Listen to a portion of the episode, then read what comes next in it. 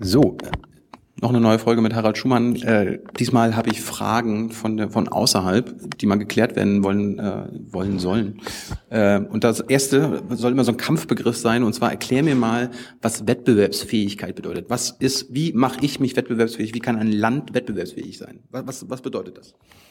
Ja, schon die Anwendung des Begriffs auf ein ganzes Land und eine ganze Volkswirtschaft ist höchst fragwürdig. Aber wenn man das schon tut, muss man sich immer klar darüber sein, man ist immer wettbewerbsfähig im Verhältnis zu jemand anders. Ach so. Also es gibt keine absolute Wettbewerbsfähigkeit, sondern Wettbewerbsfähigkeit ist immer ein relative Begriff. Okay. Es bedeutet, dass ein Unternehmen, was zum Beispiel Turbolader ja, hm. für gute Autos herstellt, ähm, das zu einem Preis auf den Markt drücken kann, was ein Wettbewerber in einem anderen Land nicht zum selben Preis bieten kann, dann ist der eine wettbewerbsfähiger als der andere und botet ihn aus, weil er in den meisten Märkten die Aufträge kriegt, vorausgesetzt er hat die Kapazitäten. Aber wie, wie kann denn, äh, bleiben wir mal in Deutschland, wie kann der deutsche Arbeitnehmer oder der deutsche Arbeitsmarkt, da wird immer so mhm. gesagt, wie kann, wie kann der wettbewerbsfähig sein? Was, was ist damit gemeint? Nein, der Arbeitsmarkt kann nicht wettbewerbsfähig wie, sein. Wie kann das denn eine, eine Wirtschaft, wie kann eine spanische Wirtschaft oder die griechische Wirtschaft, die wird immer gesagt, die sollen wettbewerbsfähig sein. Wie, wie, was soll ich mir darunter vorstellen? Na, damit ist gedacht, dass sie Produkte und Dienstleistungen anbieten zu einem Preis, der attraktiv genug ist, damit er genügend Käufer in anderen Ländern findet. Ja. Ähm, aber, aber warum, warum ist das denn so ein Kampfbegriff? Ich meine, ist, ist, ist das für jeden was anderes oder was? Also wenn, wenn, wenn Schäuble von, von Wettbewerbsfähigkeit spricht, dann ist das für ihn was anderes als äh, für den Spanier oder? Weil du nö, sagst das auch nö, nicht. Nö, das, das sehen die in Spanien. In Spanien heißt sogar der zuständige Minister Minister für Wirtschaft und Wettbewerbsfähigkeit. Ach, ja.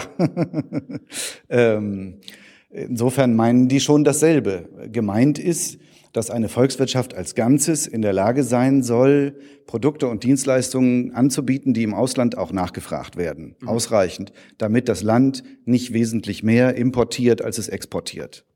Weil wenn eine Volkswirtschaft als Ganzes auf Dauer mehr importiert, als sie exportiert, dann verschuldet sie sich im Ausland und das geht nur eine begrenzte Zeit gut. Wie ist das mit Deutschland? In Deutschland ist es so, dass dadurch, dass in Deutschland mit Hilfe der Politik das ganze Lohngefüge über, über ein Jahrzehnt lang nach unten gedrückt wurde, große Teile der deutschen Wirtschaft sehr wettbewerbsfähig sind. Das, das, das heißt, äh, die Löhne wurden gedrückt, wir haben keine Lohnhöhe bekommen, sondern ja, naja, naja meinst, meinst ja, wenn ja. man wenn man den Menschen damit drohen kann, entweder du machst eine Arbeit zum Billiglohn, ne, ja. oder wir drücken dich unter das Existenzminimum. Ja. Damit sät man so viel Angst am Arbeitsmarkt, dass viele Arbeitnehmer ihre Verhandlungsposition wird schlechter und das ganze Lohngefüge rutscht nach unten. Ach, da sind wir bei der, das, Angst, sind wir bei der Angst, den Leuten Angst machen. Ja, natürlich. Die Angst vor Arbeitsplatzverlust wurde in Deutschland massiv vergrößert. Durch die Kürzung des Arbeitslosengeldes, durch die Einführung der Hartz-IV-Regeln, die Zumutbarkeitsregeln. Das ist ja alles absichtlich herbeigeführt worden. Ist das Teil dieses Neoliberalismus, was ich mal, ich hatte aber einen Kollegen. Das ist, das ist ein Teil der Vorstellung, dass der Handel mit Arbeitskraft genauso organisiert werden soll wie der Handel mit Wasserrohren. Ist das ja? falsch? Ja, das ist falsch, weil, Warum? Es, weil der Unterschied ist, jemand, der eine Arbeitskraft verkaufen muss, der muss verkaufen. Ja? Er hat nicht die Wahl zu sagen, nee, der Preis ist mir zu niedrig, das mache ich nicht. Er muss seine Arbeitskraft verkaufen. Deswegen ist die Gleichsetzung von Waren und Arbeitsmärkten schon immer eine höchst fragwürdige und eigentlich auch eine unmenschliche. Wer, wer äh, macht sowas? Macht das, äh, machen das auch deutsche Parteien? Diese Gleichsetzung? Also es machen vor allem neoklassische, neoliberale Ökonomen so. Und aber auch Parteien? Und werden dabei von Kritikern und Parteien übernehmen dieses Konzept. Welche Parteien?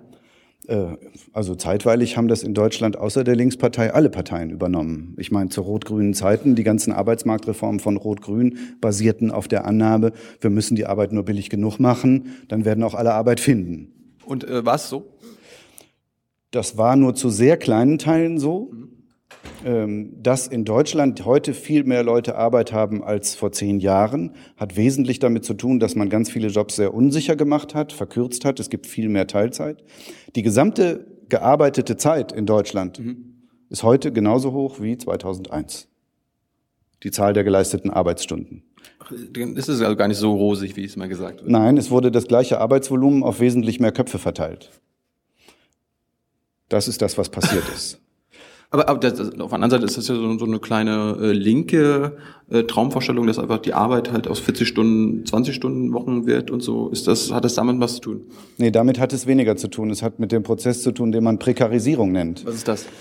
Das bedeutet, dass eine wachsende Zahl von Arbeitskräften mit sehr unsicheren Arbeitsverhältnissen als Scheinselbstständige, als Leiharbeiter, als Werkvertragsnehmer, als Teilzeitkräfte mit befristeten Zwei-Monats-Verträgen, die sich von einer Befristung zur nächsten hangeln und so weiter. Das alles ist ja massiv ausgeweitet und läuft unter dem Rubrum Niedriglohnsektor.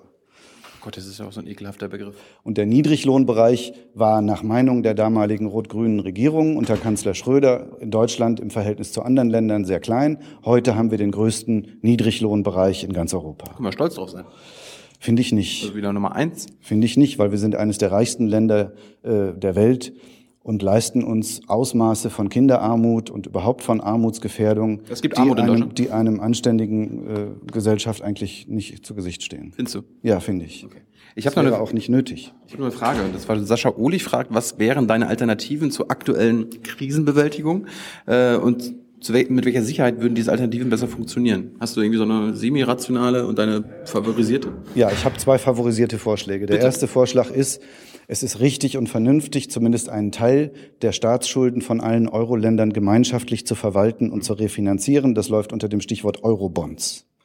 Ah, das, Dazu du, da, hat- da hatten wir gerade vor ein paar Folgen, hatten wir auch festgestellt, dass das die Lösung der Eurokrise wäre. Weil das würde bedeuten, dass nicht mehr die italienische oder die spanische Regierung oder der Staat dort höhere Zinsen zahlen muss, während gleichzeitig die deutsche Bundesregierung für neue Kredite fast überhaupt keine Zinsen mehr zahlen muss, real, wenn man die Inflation abzieht, sogar negativ. Es ist inzwischen so, dass Kapitalanleger den Staat, den deutschen Staat dafür bezahlen, dass sie ihm Geld leihen dürfen. Können wir auch stolz drauf sein.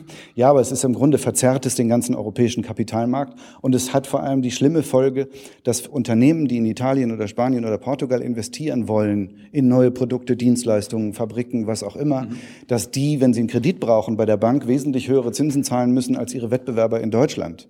Und das verzerrt das ganze Dings und macht spaltet Europa immer weiter. Deswegen wäre es vernünftig, erstens Ja.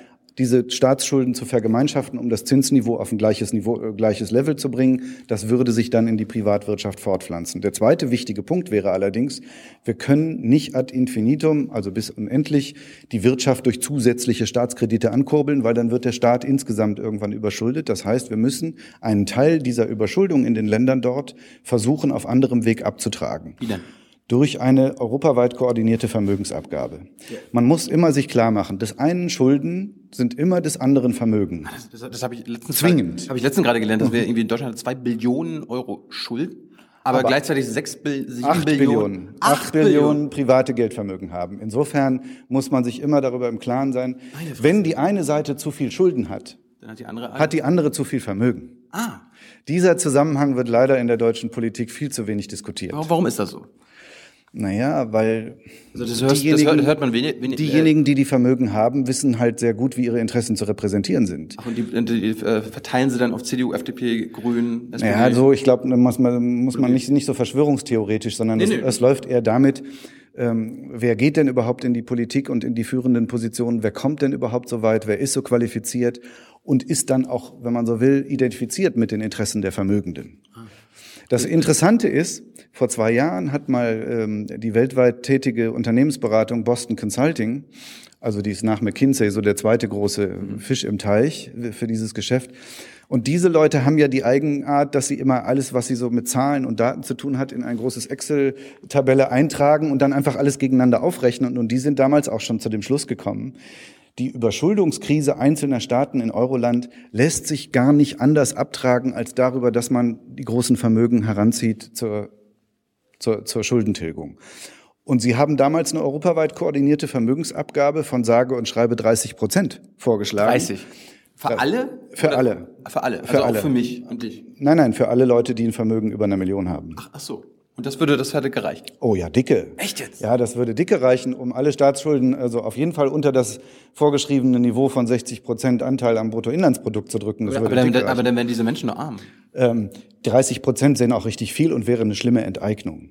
Deswegen wäre der vernünftige Weg, das nicht auf einen Schlag eine 30 Prozent Abgabe zu machen, sondern, sondern das über 30 Jahre zu strecken, jedes Jahr ein oder anderthalb Prozent. Sowas, wie übrigens in Deutschland schon mal gemacht worden ist. Nach dem Zweiten Weltkrieg gab es in Deutschland einen Lastenausgleich. Damit mussten die Gelder aufgebracht werden, die gebraucht wurden, um die ganzen Flüchtlinge aus dem Osten zu integrieren. Ähm, da wurde viel Geld für gebraucht und das konnte man damals nur von den Vermögenden holen. Und dann hat man diesen Lastenausgleich beschlossen und über 30 Jahre wurde dieses Geld erhoben. Es hat die deutsche Gesellschaft stabilisiert, es hat das Wirtschaftswunder ermöglicht. Ähm, und sowas ganz Ähnliches brauchen wir im Grunde zur Lösung der europäischen Schuldenkrise. also Eurobonds und Vermögensabgabe. Äh, welche Parteien von uns in Deutschland äh, fordern das? Wer, wer, wer ist so schlau? Ähm, Teile. Überlegst? Äh, ja, ich überlege gerade, weil das nicht, man, weil es nicht so eindeutig ist. Also bei den Grünen gäbe es, glaube ich, eine Mehrheit dafür. Ah. Ähm, bei den Linken sowieso. Und bei der SPD ist es eine Minderheit. Nur die Linken kommen ja nicht in, kommen ja nicht in die Regierung, also ist ja irrelevant die SPD da Steinbrück? Die Wahrscheinlichkeit, dass dieses Programm umgesetzt wird, ist für die Zeit nach der nächsten Wahl eher gering. Ach du Kacke. Ja. Und drückt sich ja auch aus in dieser ganzen schwachsinnigen Politik dieser sogenannten Troika, ja. Anstatt dass sie noch dafür sorgen, dass, weiß der Himmel, in, in, in, in Athen das Taxifahrermonopol aufgehoben wird, wo ich bis heute nicht verstanden habe, was es dazu beitragen soll, Griechenland wettbewerbsfähig zu machen.